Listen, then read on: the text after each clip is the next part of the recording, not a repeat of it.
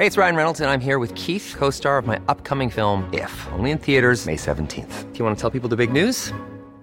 All right, I'll do. Sign up now and you'll get unlimited for $15 a month in six months of Paramount Plus Essential Plan on us. Mintmobile.com slash switch. Upfront payment of $45 equivalent to $15 per month. Unlimited over 40 gigabytes per month. Face lower speeds. Videos at 480p. Active Mint customers by 531.24 get six months of Paramount Plus Essential Plan. Auto renews after six months. Offer ends May 31st, 2024. Separate Paramount Plus registration required. Terms and conditions apply if rated PG.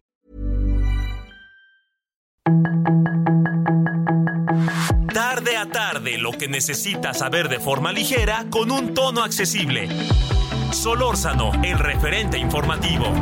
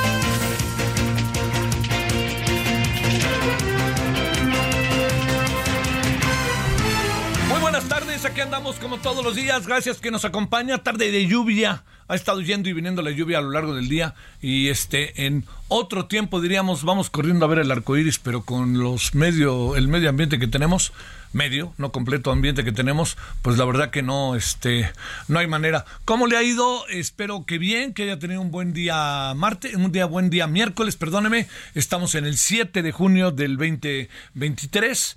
Este, estamos en Heraldo Radio 98.5 de FM, eh, el referente, su servidor Javier Solórzano y todas, todos quienes hacen posible la emisión. Bueno, mire, eh, eh, hay, hay, varios temas que están ahí sobre la mesa que nos dicen muchas cosas, ¿no?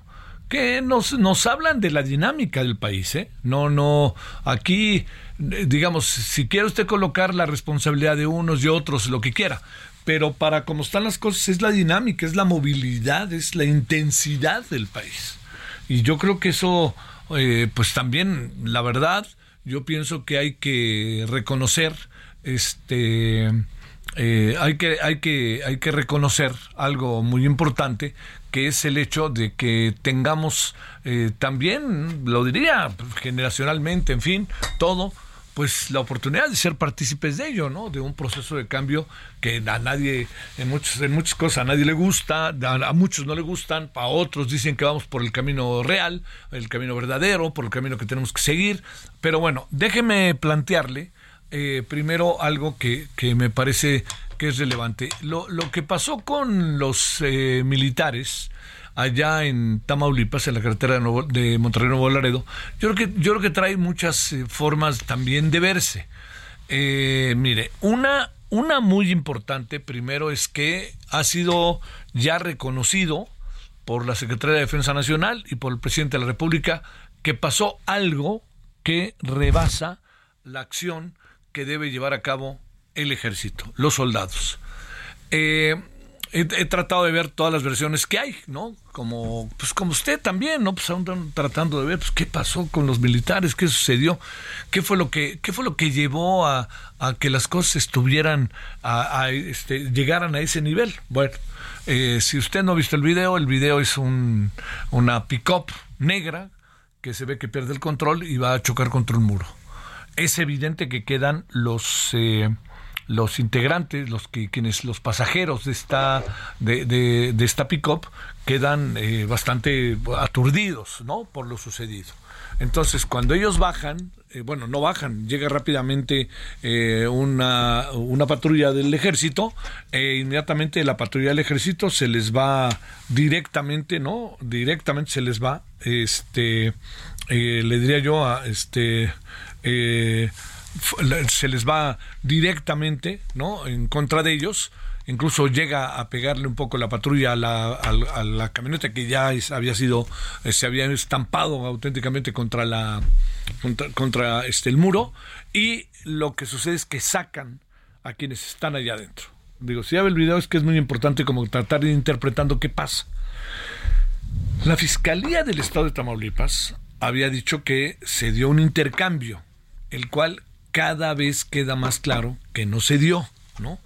¿Por qué razón? Porque además no hay un solo soldado herido, no es que tengan que haber un herido para saber que hubo intercambio, pero déjeme acabar de contar la historia, no hay un solo soldado herido y hay algo más que ahí es muy delicado, que se simula un ataque que viene de otro lado, pero en sentido estricto ninguno de los soldados está bueno, así abiertamente escondido, tratando de evitarse, ¿no? Tratando de evitar este ser alcanzado por alguna de las balas que vendrían eventualmente del otro lado. O sea, ahí no hubo, le diría yo, este, un solo indicador de nada, que yo creo que esto es sumamente este, importante eh, consignarlo. No no hay un indicador de que haya habido un intercambio.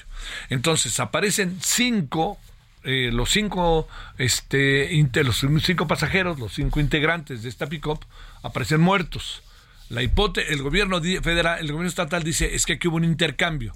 No hay manera de que se haya visto un intercambio. Lo que se alcanza a ver en el video es que incluso llegan a tratar de este limpiar ¿no? las, las, las armas como para tratar de limpiar el lugar y lo que sucede es que todo indica, es que esto es muy importante porque tenemos que hablarlo abiertamente, ¿no? Tenemos que, plantearlo y hablarlo directamente en el sentido de plantearlo como, como son las cosas, ¿no? Este, lo único que le puedo decir es que todo indica que hubo un ajusticiamiento, un, los ultimaron, los fusilaron, todo indica, pero no hay la, la, la, la visión que uno tiene de lo que está pasando, de lo que, de lo que pasa con el video que hay, no alcanza, no se alcanza a ver lo que pudo haber pasado este realmente, pero sí se alcanza a ver cómo los bajan. Claro que yo entiendo también, mucha gente dirá, bueno, ¿por qué no los bajan? Casi que les piden permiso, pues no hay manera, ¿no? Pues están armados, en fin, hay que también entra en acción la acción del ejército están todos los el, protocolo este eh, cumpliéndose no pareciera no porque los sacan, los golpean, los tienen inertes y de alguna otra manera no los este, ellos eh, son movidos eh, y pegados al muro donde ese, en ese muro había este, chocado la, la pico para la que le hacía yo se había estampado la pico para la que yo le había hecho referencia. Bueno, eso es eso, esos son los hechos, ¿no? Lo, lo, más detallado posible. Imagínese que usted no los ha visto, he tratado de ser lo más preciso. No, no hay un no hay, no se alcanza a ver que hayan sido ultimados, pero sí se alcanza a ver que se simulan algunas cosas. Una de ellas es que empiezan a disparar no sé a quién, porque al final ni se esconden tanto. Entonces, intercambio parece que no lo hubo. Entonces, a esto se debe que poco a poco la versión de lo que pasó sea que los soldados que de repente, después de estar en un intercambio, ya están a la vista y están como si nada, y empieza a llegar, pues, todo lo que es el otro personal, el personal que va a ver de qué se trata, etcétera, y se los empiezan a llevar. Entonces se los empiezan a llevar, y cuando se los empiezan a llevar, todo indica que están muertos. Entonces, ¿cómo murieron? El choque no les daba para morir. Es un se estampan, además con esas camionetas que tienen el motor adelante, pum, ¿no? Un golpazo casi, la, camioneta casi este vuela, pero la camioneta se queda en el mismo lugar y no hay, lo que pudo haber pasado es que se dieron un santo porrazo de aquellos, pero no pareciera que hubiera un indicador de que esa el, choque con el muro hubiera sido la ocasión de su muerte. A ver, usted va a decir, bueno, ¿por qué le tiro todo ese rollo? Porque eh, aquí vienen las interpretaciones que son muy importantes, ¿no? Eh, la Secretaría de Defensa Nacional reconoce que algo pasó ya, ¿no? Dice que actuó la Fiscalía y nosotros vamos a investigar los hechos. Segundo, el presidente ya reconoció que hay algo. Pero lo va a decir una de las partes que me parece que nos tenemos que frenar en ellas, tenemos que atender. Eh, buena parte de la narrativa presidencial es eh, que aquí no se ejecuta a nadie, ni se ultima a nadie, ni se fusila a nadie. Eso es lo que dice el presidente. Pero resulta que sí está pasando. De hecho, el presidente habla de un, un posible ajusticiamiento. No, no, le insisto, no, no, no alcanzamos a ver del todo en el video eso, y eso vendrá con las confesiones. Lo que sí sabemos es que los cinco integrantes del, de la pick están muertos, ¿no? Y muertos por herida de bala, no por el choque por herida de bala. Bueno, entonces, a ver, lo que aquí viene, que esto es lo que me parece que ahorita es un momento sumamente importante para ver, es que algo está pasando con los protocolos del ejército, que lo tenemos en todos lados, que en algunos casos no se está cumpliendo. Y que ese no cumplimiento está generando situaciones como la de el 21 de mayo. Porque aquí también hay otra cosa. Esto fue el 21 de mayo y nos enteramos gracias a un video el día de ayer o el día martes, el día martes, el día lunes, ¿no? Entonces, o sea, se tenía calladito el asunto y el gobierno creo que estaba en la obligación de informar desde el 21 de junio. Estamos a 7 de junio. 21 de mayo, perdón, estamos a 7 de junio. Han pasado más de 15 días. Entonces, eso era muy importante que el gobierno saliera para adelante y dijera, a ver, les vamos a contar lo que pasó no es un asunto, esto pasó y estamos ya actuando. Pero tuvo que salir a través de un tercero, ¿por qué? Esa es la pregunta. ¿Por qué no lo hicieron antes? Cierro diciéndole lo siguiente. Eh, si hay ajusticiamientos, si hay fusilamientos, si hay acciones del Ejército y la Guardia Nacional que rebasan los protocolos, sí la hay. Y yo diría que el presidente dice, no somos como los de antes. En algunas cosas, yo, yo no es que me pregunte si son como los de antes o no, sino que las estrategias no están funcionando. Entonces, si quiere, yo no me pregunto si son como antes. Lo único que me pregunto es por qué no están funcionando las estrategias. A ver, yo le planteo, eh, imagínese si nosotros tuviéramos protocolos muy bien diseñados, alcanzando a estos, eh, todo indica, eh, personas de la delincuencia organizada que chocan contra el muro porque están siendo perseguidas y que usted cuando se baja dice, a ver, espérenme, a ver, ten, véanlos, véanlos, ya saben lo que tenemos que hacer, ¿eh? Ya saben lo que tenemos que hacer. Este, no dejen de, este, defiendan su vida, a ver, pongan las armas, bájenlos a uno por uno, colóquenlos allá. A ver, rápidamente, pónganle las esposas. A ver, hablen para que vengan rápidamente protocolo y que se los lleve. Así. Bueno, pero pues si se quiere resolver el asunto a base de balazos, pues esto, significa que si son como los de antes porque las estrategias no acaban de resolver el problema. Ese es el asunto. El protocolo es clave en esto. El protocolo es clave. Bueno, punto y aparte, este, punto y sí aparte, pero otro asunto que le quiero contar. Yo creo que estamos en el síndrome de la corcholatiza. ¿Por qué razón? A ver, aparece el señor Ebrard y ahora aparece la señora Sheinbaum, fíjese cómo es la vida política, ¿no? No sé qué piensa usted. La señora Sheinbaum aparece en un acto del Partido Verde, ¿no? Y el Partido Verde la curruca, la coge, se la lleva como si fuera su candidata. Y un senador que fue gobernador, que quería ser gobernador y senador al mismo tiempo, nomás faltaba, chinga o nomás, ¿no? Bueno, del Partido Verde llamado Manuel Velasco, del Partido Verde, hoy sale y dice yo quiero ser colcholata también y voy a renunciar a mi cargo de senador. Digo, la verdad que eso ya sabemos que el verde lo que quiere es acomodarse, ¿no? Entonces este hombre se ha de querer acomodar junto con lo que queda de su partido. Bueno, además, por cierto, ni tal lo que queda, porque el apoyo que le dio el verde a la señora Delfina fue muy importante. Bueno, ya con esto que le estoy contando, aparece otro, no aparece otro. Hay que ser justo. Gerardo Fernández Noroña lleva tiempo diciendo que él quiere ser presidente de la República. Él no apareció ayer, ¿eh? Gerardo lleva mucho tiempo con esta este, propuesta y con esta, eh, diría yo, con este objetivo y con esta aspiración, muy justa. Y entonces él dice, a ver, juntan a las corcholatas, yo soy del PT, estoy en la izquierda, participamos en las elecciones, estamos siempre juntos, yo resulta que no me meten. Bueno, ya decidieron que sí se meten. Entonces, fíjese nada más, hay cuatro corcholatas, ya hay dos más, por cierto, ¿eh? cinco hombres y una mujer. Y le diría algo nada más para cerrar, porque lo estaremos hablando ahorita y en la noche. Es algo que llama poderosamente la atención, ¿no? Eh, la, la elección que tenemos en nuestro radar, la elección que tenemos en, en el imaginario colectivo, lo que nos empieza a importar que pase, no es a quién pone la oposición, sino quién gana de Morena. O sea, les está saliendo redondo a los de Morena redondo. Ya sabe, y la oposición, pues chupándose el dedo, ¿no? O diciendo todas las cosas que, que, que todas las cosas que, que es importante que, que, veamos, ¿no? O sea, para, para sí, que si Santiago Krill, que si Lili Telles, yo se lo pregunto. Veo muy difícil que cualquiera de los candidatos pueda revertir una tendencia que hay en el país. Bueno, eso es parte de lo que hoy este, se discute, se debate.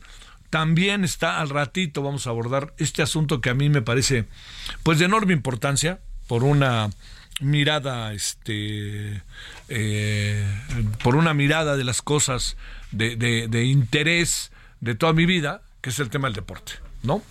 Eh, por cierto, juega México contra Guatemala y en Mazatlán, ¿verdad? Juegan hoy.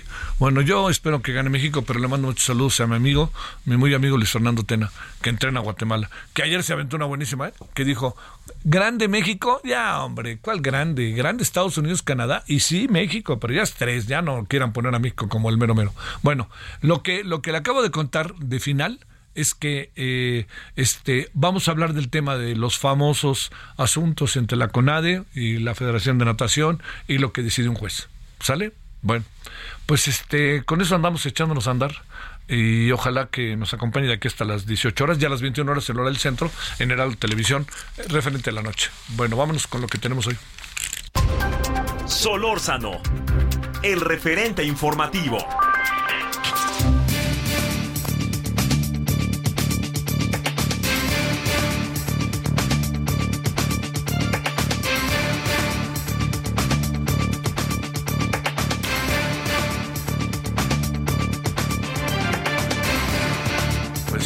Sigo pensando que si recibieron a la señora Sheinbaum, ¿para qué levanta la mano el señor, el señor Velasco? Bueno, vámonos a las 17.18 en la hora del centro. Angélica Orozco es integrante de Fuerza por Nuestros Aparecidos de Nuevo León. Angélica, gracias que tomas la llamada. ¿Cómo has estado? Hola, muy buenas tardes, Javier. Muchas gracias por el espacio. Oye, de repente nos hemos enterado que se ha incrementado el presupuesto 15 mil por ciento desde 2018 en la búsqueda de los desaparecidos. La pregunta es, eh, bueno, de, qué veníamos, como luego dice, ¿no? Pero esto que, esto que te pregunto, Angélica, es, ¿esto significa algo? Pues eh, nosotras como Fuerzas Unidas por nuestros desaparecidos en Nuevo León, que somos un colectivo de familiares de personas desaparecidas organizadas desde el 2012, eh, pues vemos que esto solamente son cifras eh, que presumen eh, pues los gobiernos. Eh, sin embargo, estos millones de los que se hablan no significa, punto número uno, que sean ejercidos y punto número dos, que lo que se ejerce sea de una manera adecuada. Em, y, por supuesto, lo que vemos también es que nos siguen faltando más de 110 mil personas desaparecidas en todo México y más de 6 mil personas desaparecidas en Nuevo León. Eh, esto que te comento es porque justamente en noviembre, octubre, noviembre del año pasado, la misma Auditoría Superior de la Federación dio a conocer en su segunda entrega la revisión de la cuenta pública 2021, donde señaló una serie de irregularidades en el ejercicio del presupuesto de las comisiones de búsqueda, tanto de las estatales como de la nacional, por mencionar... Eh, sí, perdón. Adelante, adelante. Sí, por mencionar un ejemplo, eh, eh, algunas eh, comisiones estatales regresaron la totalidad de su presupuesto y en el caso de Nuevo León fue una de las que regresó desde el 30 hasta el 100%, es decir, varias comisiones estatales regresaron porcentaje del presupuesto asignado o hasta el 100% algunas de las comisiones. Y la Comisión Nacional también se detectaron irregularidades por ejemplo, eh, pagos retroactivos eh, sin justificación y sin corroborar que estas personas a quienes se les realizaron los pagos estuvieran capacitadas para la búsqueda y localización de las personas desaparecidas. Esta es información eh, pues que fue publicada el año pasado. Entonces, el hecho de que se, se les haya pues asignado un presupuesto elevado, que se hable de millones y todo eso, no es garantía de que lo estén ejerciendo y que lo que ejercen lo ejerzan bien. Eh, también, por mencionar, eh, aquí en el Estado de Nuevo León, el presupuesto estatal de este año, del 2023, fueron asignados 43 eh, millones 576 mil pesos, de los cuales 38 millones 981 mil pesos fueron destinados o están destinados porque están ahorita corriendo eh, para sueldos, honorarios, primas vacacionales, jubilaciones, todo lo relacionado con gastos de, empleados eh, y no necesariamente para la búsqueda, para el gasto corriente de búsqueda. Eh, aproximadamente son solo 4 millones de estos 43 millones del presupuesto estatal. Entonces, ya sea federal o sea estatal, en la práctica vemos que no está haciendo un buen papel ni la Comisión Nacional ni la Comisión Local de Búsqueda aquí en Nuevo León. Uy, uy, uy. A ver, oye, pero déjame decirte, o sea que eh, digamos, no, no, no se soslaya ni se pasa por alto la importancia que tiene el incremento en el presupuesto, pero tanto como ver esos 15 mil eh, ese 15 mil por ciento de aumento en el presupuesto, en términos de la cotidianidad, no se alcanza a ver. Exactamente, en, en, el, en el día a día, en la búsqueda de las personas no se alcanza a ver y tan es así que nos siguen faltando más de 10 mil personas desaparecidas, nos siguen faltando muchísimas personas desaparecidas en años anteriores y nos siguen desapareciendo. Eh, nosotras, eh, en Fuerzas Unidas por Nuestros Desaparecidos en Nuevo León, tenemos casos con acciones urgentes del Comité de, de, contra la Desaparición Forzada de la ONU, tenemos un caso con un dictamen del Comité de Derechos Humanos de la ONU y, ni así vemos que estas instituciones se mueven. Entonces, es necesario que más allá de solamente asignar presupuesto, que esto también ha sido un logro de las familias, el que este presupuesto exista ha sido por la lucha de las familias, es que realmente se ejerza como debe de ser ejercido, que sea para localizar a las personas desaparecidas y que las regresen a casa. Sí, sí, sí. Oye, este, a ver, Angélica, eh, la situación en el Estado eh, sigue, bueno, ya ves todas las cosas que hemos ido encontrando y viendo, y luego las fosas clandestinas están eh, en, Veracruz Puerto, por ejemplo, están a cinco kilómetros de, este, del centro de la ciudad, ¿no? Eh, lo que anda pasando en Monterrey o en todo el estado de Nuevo León, ¿tiene algún tipo de sensibilidad por parte del gobierno actual, del gobierno estatal? no, justamente vemos que el gobierno estatal lamentablemente parece que está sordo hacia las exigencias de las familias. Eh, como, como te comentaba, nosotras estamos organizadas desde el 2012 y lamentablemente, lamentablemente vemos que este gobierno ha sido de los que ha sido más sordo a las exigencias de las familias. Cuando recién iniciaron labores, les presentamos un, una declaratoria de emergencia estatal. Ah, ah. Eh, por las desapariciones de, de personas para que implementaran una serie de acciones que desde el Estado eh, pudieran implementar para la búsqueda y localización de las personas desaparecidas. Sin embargo, pues no, no ha sido así. Entonces, pues lamentablemente vemos que nos siguen desapareciendo y que seguimos sin encontrar a miles de personas, más de seis mil en Nuevo León. A ver, eh, se habla del presupuesto con la Comisión de Desaparecidos que dirige Carla Quintana, se, se habla de eso, cuando hablo, digo esto es para saber de qué manera se, se para cerrar en breve se, se, distribuye el dinero, qué tanto les toca para que ustedes hagan también su trabajo. A ver, una reflexión final sobre eso, si te parece, Angélica. Sí, eh, la Comisión Nacional de, eh, asigna ciertos recursos también a las estatales y estos recursos son los que en el ejercicio del año eh, del 2021 no se ejercieron. Entonces, eh, pues bueno, necesitamos eh, que haya transparencia en cómo se está ejerciendo, en cómo se está ejerciendo y necesitamos que el programa nacional tenga fecha, plazos para implementarlo. Eh, y asimismo que existe un programa estatal que por ley les corresponde hacer, que no existe. En Nuevo León no existe un programa, un plan estatal de búsqueda que debería de haber existido desde que fue creada la comisión local desde el 2019. Angélica Orozco, te mando un gran saludo y gracias por tu participación. Muchísimas gracias. Pausa. El referente informativo regresa luego de una pausa.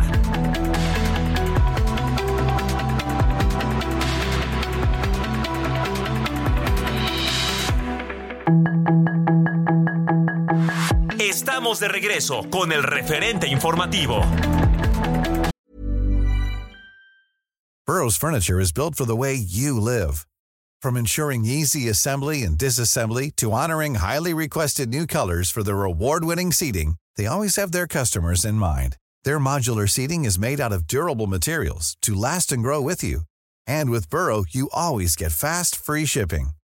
Get up to 60% off during Burrow's Memorial Day sale at burrow.com slash ACAST. That's burrow.com slash ACAST. burrow.com slash ACAST.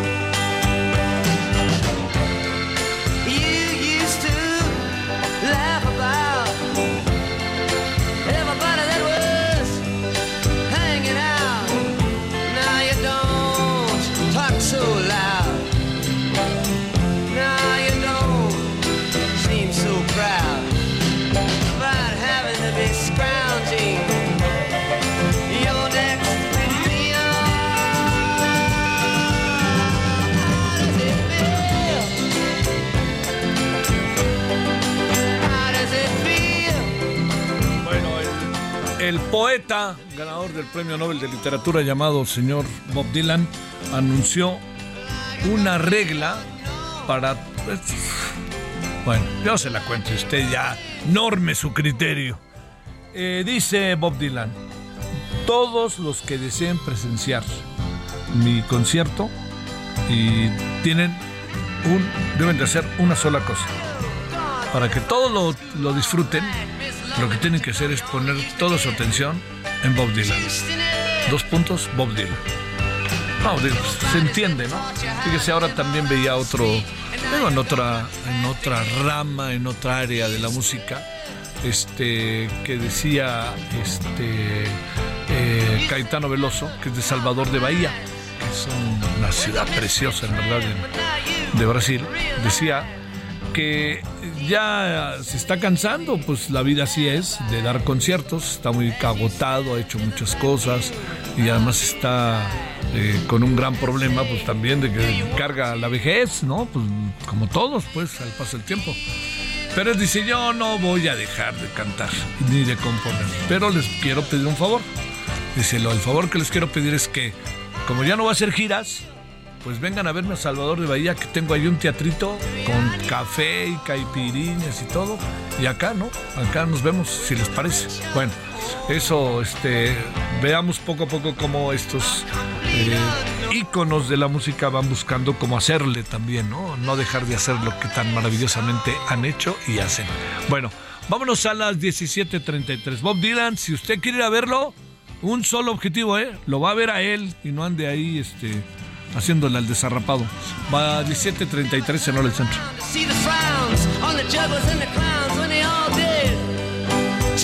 You.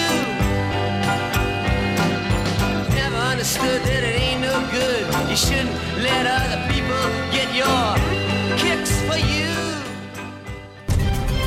Solórzano, el referente informativo.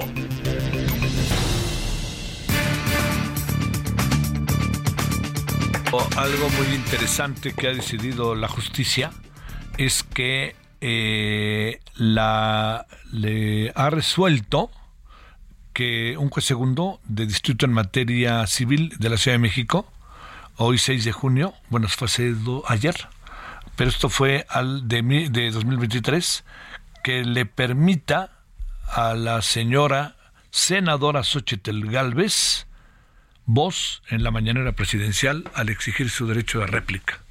Dicho de otra manera, la tienen que aceptar, quieran o no, según la determinación de un juez. No vaya a acabar siendo un diálogo de sordos, pero ahí está. 17.34 en hora del centro. Con enormísimo gusto saludo a Betty Pereira, reportera de deportes, entre otras cosas, de Revista Proceso. Betty, ¿cómo has estado? Gracias siempre que estás eh, dispuesta cuando te hablamos. ¿Cómo te ha ido?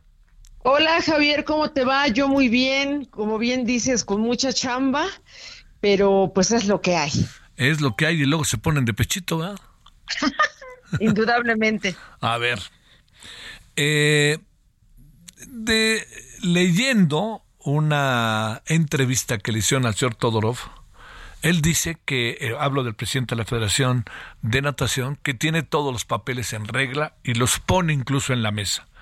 Como sea, un juez le ha pedido, pero no acaba por ser detenido ni cosa parecida. ¿Qué pasa en esa federación de natación para que luego pasemos a las de nado sincronizado y luego pasemos a una de tus clientes favoritas, que es Ana Gabriela Guevara? Sale. Mira, lo que primero habría que aclarar, Javier, es que Kirill Todorov ya no es presidente de la Federación Mexicana de Natación, aunque él se siga ostentando, siga diciendo que tiene la representación legal.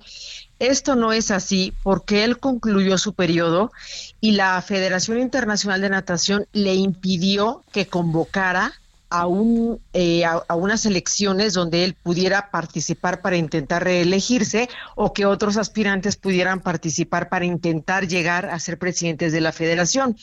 Eh, no le dejó que organizar esa elección porque eh, Kirill Todorov mañosamente manipuló los estatutos de la Federación Mexicana de Natación a su conveniencia para que literalmente solamente él o alguno de los integrantes de su consejo directivo pudieran aspirar al cargo como hizo un manejo muy desaseado, eh, lo que se llama gobernanza en las federaciones nacionales o internacionales, la final lo desconoció, le dijo, tú ya no eres presidente. Kirill apeló. El TAS revisó este desconocimiento que hizo la internacional y le dijo, tienes razón, ya revisé por qué razones lo desconociste y está firme. Yo, yo confirmo que este desconocimiento que tú haces de este hombre es correcto. Luego entonces ya no es presidente de la Federación Mexicana de Natación. Esto desde enero de 2022 y en sentencia firme ya del, Tribunal de eh, Arbitraje del Deporte, el TAS, desde hace un par de meses. Durante este tiempo, pues Ana Guevara le ha seguido otorgando recursos a la Federación Mexicana de Natación para lo que supuestamente es el manejo de los deportes acuáticos en México. Sin embargo, pues como la Federación Internacional al mismo tiempo que lo desconoció, puso eh, algo que se llama Comité de Estabilización, que es una figura jurídica prevista en los estatutos de la Federación Internacional, que incluso, Javier, está prevista en cualquier federación mexicana del deporte que tú quieras y mandes, y aquí le llamamos Comisión Reorganizadora, pues Ana Guevara dice que esta, este comité no tiene ninguna representación en México y que por lo tanto no tiene por qué tratar con ellos ni tiene por qué darle dinero. Pero la cosa es que este comité nunca le pidió dinero. El dinero es para las y los deportistas de los deportes acuáticos. Ajá. Entonces, digamos, de manera arbitraria, este señor sigue empecinado en estar sentado en esa silla que ya no le corresponde de manera ilegal y violentando la ley, Ana Guevara le ha seguido proveyendo de recursos económicos y de manera peor, Ana Guevara ha ordenado que ningún dinero público del gobierno federal llegue a los deportistas y a las deportistas de los deportes acuáticos y por eso estamos en la crisis a la que hemos llegado. A ver, ahora, ¿por qué la Federación Mundial de Natación apoya a Todorov? No, no, no, la Federación Internacional de Natación ya no lo apoya. Ya no lo apoya, ya. pero hay una federación o hay una organización que lo apoya. No, nadie lo apoya. Ya nadie. Lo que, No, todo lo que diga Kirill Todorov Javier es una manipulación de la información, es mentira. O sea, después del TAS ya no hay otro organismo más donde ninguna entidad deportiva, deportista, organización puede ir a apelar, a quejarse, a decir no estoy de acuerdo. Ninguno. Porque así opera el, Por- y, oye, ¿y por qué lo apoya? Es decir, ¿en qué fundamenta o qué sentido o hacia dónde va el apoyo de Ana Gabriela Guevara? ¿Con quién en el fondo nos andamos confrontando desde CONADE? Pues mira, Ana Guevara lo apoya eh, principalmente porque pues ellos han trabajado de la mano en algo que tiene que ver con la manera como se sustrae y se desvía el dinero de la CONADE, que es algo que yo he documentado en proceso, no de este sexenio, de toda la vida. La federación le pide recursos a la CONADE para eventos deportivos, competencias, etcétera. La CONADE se lo da, la federación lo justifica y la CONADE se lo palomea. Y en este manejo del dinero Sí. hacen eh, un uso eh, malo porque incrementan precios y lo que sobra pues se lo reparten entre quienes trabajan en la CONADE y entre quienes trabajan en las federaciones Ah, deportivas. oye, espérame, claro, lo había leído, tienes toda la razón, este Betty, que no, no hice acuse de recibo. Había leído. ¿Cuántas, ¿Cuántos sexenios pasaron por lo mismo? Pues esto comenzó cuando el dinero comenzó a llegar a la CONADE, que ¿Quién fue era? a partir ¿Quién era Carlos presidente? Hermosillo, era presidente Felipe Calderón, Ana Guevara era deportista y Ana Guevara estaba denunciando esto siendo atleta. Pero ahora pues ya se le olvidó que fue atleta, ya se le olvidó que lo denunció y se pasó a hacer lo que a ella le hacían. A ver, ahora, punto y seguido.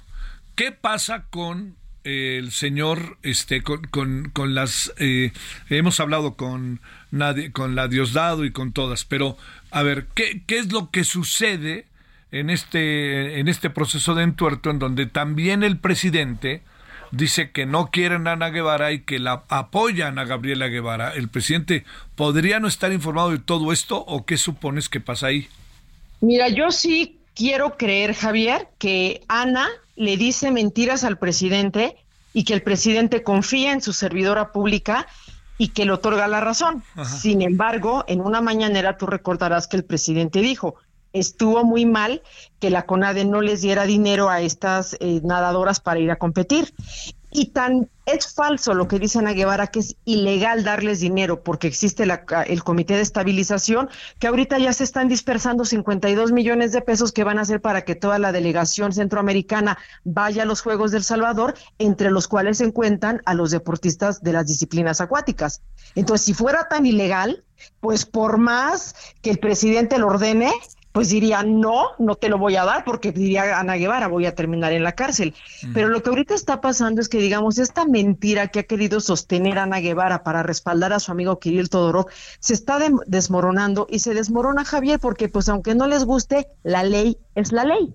Y como la ley es la ley, pues ahorita, por ejemplo, las chavas de natación artística y pusieron, este, perdón, solicitaron un, un promovieron un juicio de amparo y un juez ya revisó la legislación, ya revisó las reglas de operación y dijo, así es cierto, ustedes les quitaron su dinero arbitrariamente, otorga suspensión provisional, le dice a la CONADE, devuélveles el dinero y la siguiente semana va a, a llevarse a cabo la audiencia en la que pues muy probablemente el juez va a conceder la suspensión definitiva y entonces Ana Guevara y la CONADE van a estar obligadas a devolverles este dinero que ilegal, arbitrariamente les quitó y además pues para extorsionar a los deportistas, porque esa es la palabra, Javier. La extorsión viene cuando Ana Guevara les dice, vayan y díganle al internacional que desaparezca el comité de estabilización y que siga reconociendo a Kirill y díganselo también a María José Alcalá para que ella vaya y gestione como presidente del Comité Olímpico ante la internacional.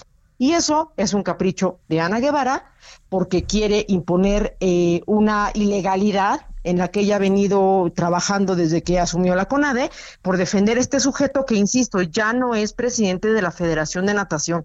Que él se haya apoderado de la federación, que no la quiera soltar, es otra cosa. Pero Ah. que nos enseñe el acta, constitu perdón, que nos enseñe el acta de asamblea, donde de manera legal los integrantes de su asamblea votaron por él y lo religieron, porque si no tiene ese documento para formalmente acreditar que él es el presidente, él está usurpando ese cargo, es un presidente espurio y Ana Guevara está violando la ley al haberse al haber seguido dispersándole recursos federales a una persona que ya no tiene derecho a recibirlos. A ver, ¿Por qué razón Ana Gabriela Guevara dice que no, que le deben dinero, que porque no han justificado los actos, los gastos de eh, competiciones a las que han ido y que tienen que justificar lo que gastaron.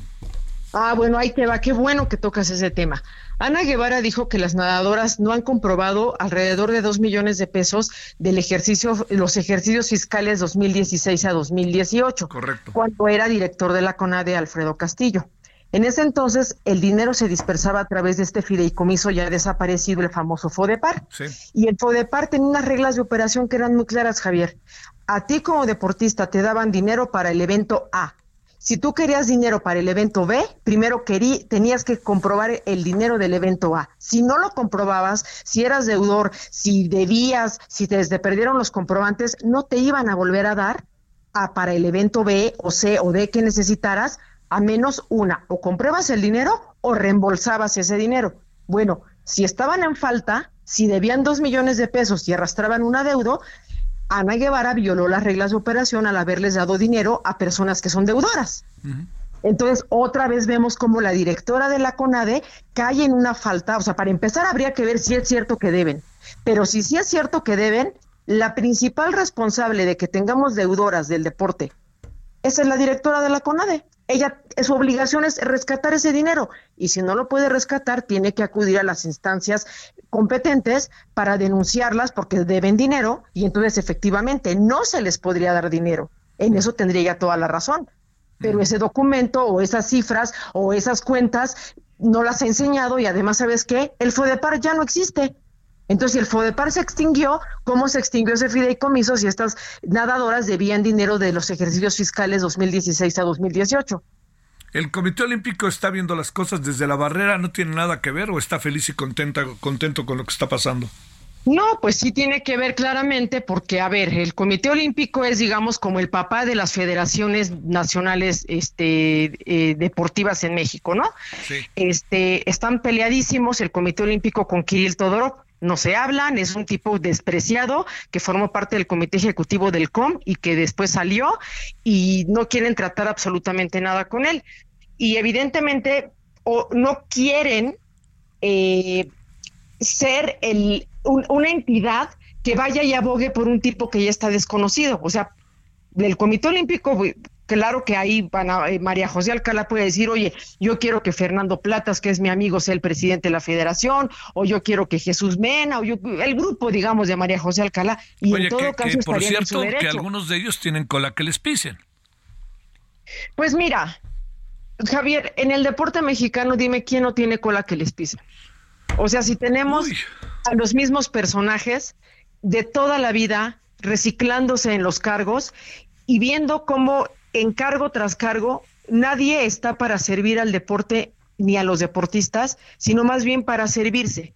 Entonces, la intención de quien llega a un cargo en el deporte mexicano es ¿qué hago para que yo me beneficie de aquí? Económicamente, políticamente. Es- Qué pues es el interés, es, o sea, yo Javier, hace 23 años que soy reportera de deportes, Sí, sí, hace sí. 23 años vengo escribiendo y documentando, no importa quién esté sentado en una silla o en la otra, es exactamente lo mismo. Entonces, esto es brutal porque lo que tenemos es lo mismo de siempre, ¿no? Lo que ya hemos platicado tú y yo. Idas a competencias donde se ganan las medallas de siempre, donde no hay un salto de calidad en el deporte y donde vemos siempre estos pleitos eternos entre dirigentes deportivos porque cada uno tiene pues su interés personal. En el caso de Kirill Todorov, pues su interés personal es tener su caja chica llamada Federación Mexicana de Natación, Y que le ha permitido comprarse propiedades millonarias en Bosque Real, un terreno de mil metros cuadrados, un penthouse, un Oye, departamento oye, y los que han pasado, los que han pasado por federaciones o dirigiendo la CONADE o algo así, ¿están en las mismas? Te- No, Javier, en el sexenio de Bernardo de la Garza, que tanto presume que ha sido el mejor director de la CONADE, cinco mil millones de pesos de infraestructura que se que las dotaba la Cámara de Diputados y que era mediante el moche. ¿Quieres tu dinero? Móchate con el 10% y van a hacer con estas empresas y en la CONADE les armaban los expedientes para que pudieran ¿En qué dispersar el años fue dinero. eso?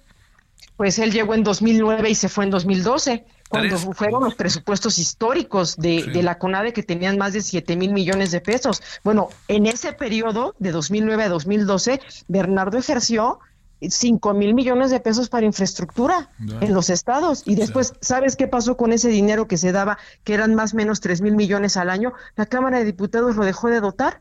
¿Por qué? Porque se dieron cuenta que era un robadero, era dinero que llegaba a los estados, entraba a la Secretaría de Finanzas de los estados, se metía a la licuadora y las obras deportivas nunca se hacían o se quedaban a medias, no son elefantes blancos. Sí. Entonces, pues no se salva uno, Javier, la verdad. Betty, como siempre, me agradezco muchísimo que estés por ahí y que hagas lo que haces. Te mando un gran abrazo. Gracias a ti, Javier. Otro abrazo para ti. Buena tarde. Buenas tardes, gracias. 17:49 en hora del centro. Solórzano, el referente informativo. Con enorme gusto recibimos a Enrique de la Madrid. Él, como usted lo sabe, él ha levantado la mano, quiere ser presidente de este país, parte de la alianza. eh, y además estaría, bueno, como usted sabe, tiene un currículum muy interesante, secretario de Turismo, etcétera. Y bueno, está con usted y con nosotros. Querido Enrique, ¿cómo has estado? Javier, el gusto de saludarte a ti y al auditorio. Muchas gracias. Buenas tardes. Gracias. Este, bueno, a ver, eh, primero una lectura sobre las elecciones de hace tres días y este, ¿qué es lo que ves de esto que pasó? Yo diría 50 alegres, sino más bien partiría de este proceso de autocrítica, incluso del partido en el cual has estado pertenecido, que es el PRI. Así es, Javier. Pues yo creo que los dos son los dos son ejemplos interesantes para llegar a conclusiones. A ver. En el caso de Coahuila, me parece que hay varios factores interesantes. Un gobierno que se califica muy bien. En Coahuila es de los pocos estados de la República donde yo voy, donde hay una aceptación unánime del gobierno, mucho de la gente, de los empresarios, clases medias, por la seguridad sobre todo, Javier.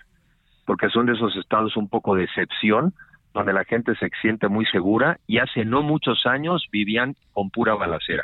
Entonces ahí, eso, un muy buen candidato un candidato que también se supo eh, cobijar por parte de la sociedad civil, pero también allá un PRI muy bien organizado y también la coalición funcionó. Entonces allá más bien el voto fue por no cambiar, por continuar sobre todo dos temas, el tema de la seguridad y también el tema de la prosperidad, del avance. Ese estado va caminando. Ajá. Estado de México no es la misma situación. Yo creo que en el Estado de México el gobierno no está también evaluado. Hay más bien el tema de la necesidad del cambio, la alternancia. Son 100 años de estar con el mismo partido, pegó bien. Y obviamente también se volcaron todos los recursos del, del gobierno federal y digamos del aparato. En votos, si uno se pone a ver los votos, no necesariamente caen ni los del PRI ni los del PAN. Pero en la elección pasada, Javier, sí hubo un millón de votos a favor de Juan Cepeda, un Ajá. millón, Ajá. que todos esos prácticamente se fueron a Morena, ¿no? Al verde a PT. ¿Qué concluyo yo de las dos? De las dos, que la alianza es inevitable, porque si no vamos juntos no podemos competir, y que además tiene que ser un método mucho más interesante, campañas más creativas, y por eso el método en los, en los días por, por definirse, yo insisto en un método sobre todo muy ciudadano, porque ¿qué me preocupa de la del Estado de México sobre todo? Pues un nivel de abstencionismo de uno de cada dos mexiquenses no salió a votar. Sí. Y si no le entendemos a por qué la gente no está saliendo, pues cómo vamos a mejorar nuestras posibilidades, porque según los estudios, si hubiera habido participaciones de 60 o 65%, en ese caso las posibilidades de la oposición eran mayores. Hay más o menos una película de, de, los resultados y sobre todo la conclusión, sí la alianza, pero sobre todo una alianza con un método interesante y aliado de la sociedad, Javier. Sí. A ver, Enrique, esta idea de, de, de que, eh, digamos, la dijo el propio presidente del PRI, me parece que fue un exabrupto ahí, este, de que, ¿qué hubiera pasado si Alfredo del Mazo mete las manos? ¿Tú crees que debía meter las manos o qué entendemos por eso?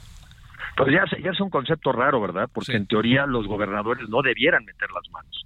Porque salvo que metan las de ellos nada más, normalmente la insinuación quiere decir que están utilizando recursos de los gobiernos. Claro. Entonces esas expresiones en México todavía pues no las debemos de normalizar. Yo sí veo que el gobierno federal sí mete las manos. Ah, Sí cosa. veo que los no, bueno, es la misma cosa, Javier, Claro, es que claro. están que están utilizando recursos de los mexicanos para ir a favorecer a su partido. Pues no, no debe uno de invitar a que los gobiernos o los gobernadores metan la mano. Ahora, habiendo dicho eso, sí tienen que los gobernadores, creo yo, de un partido, pues por lo menos visibilizar el interés de que gane su partido. Sí. Pues digo que no, si ganaron en la pasada elección, ganaron gracias a ese partido. Y si no salen a la calle, cuando menos a dar la cara, sí mandan el mensaje, o por lo menos se presta a que la gente diga, no está interesado en que ganen. Sí. Yo creo que un poco por ahí va el mensaje, Javier. Oye, para cerrar en breve, si se puede, Enrique, Sí. ¿qué debe atender la coalición después de esto? En breve, ¿cuál sería tu breve mensaje? El mensaje en el corto plazo es que el método es el mensaje. Claro. Si el método es, el método es el mensaje. Si el método es democrático, abierto y ciudadano, quiere decir que los partidos de la oposición quieren ganar. Si el método no fuera democrático, abierto y ciudadano, quiere decir que no hay interés de ganar. Yo sí quiero ganar. Yo sobre todo quiero primero competir, pero ganar. Y por eso para mí el método es el reto de los próximos 15 días. Porque la sociedad sí quiere, o una buena parte de la sociedad, sí quiere cuando menos tener alternativa. El método es el mensaje, ahí hay que concentrarse, Javier. Ah, bueno, esa es- está hasta como frase para cuando llegue la asamblea final de, de mes. Enrique, como siempre, gracias, te mando un gran saludo. Un abrazo, Javier. Hasta luego. Bueno, vámonos a las 21 horas en hora del centro, Heraldo Televisión. Estaremos con el eh, referente a la noche de estos temas y otros más. Pásela bien ahí tarde, llueve, adiós. Hasta aquí Solórzano, el referente informativo.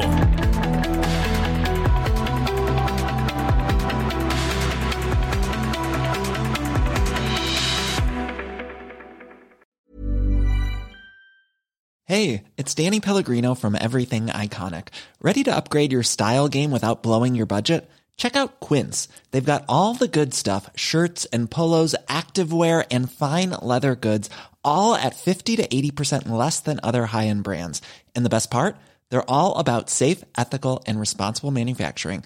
Get that luxury vibe without the luxury price tag. Hit up quince.com slash upgrade for free shipping and 365 day returns on your next order. That's quince.com slash upgrade.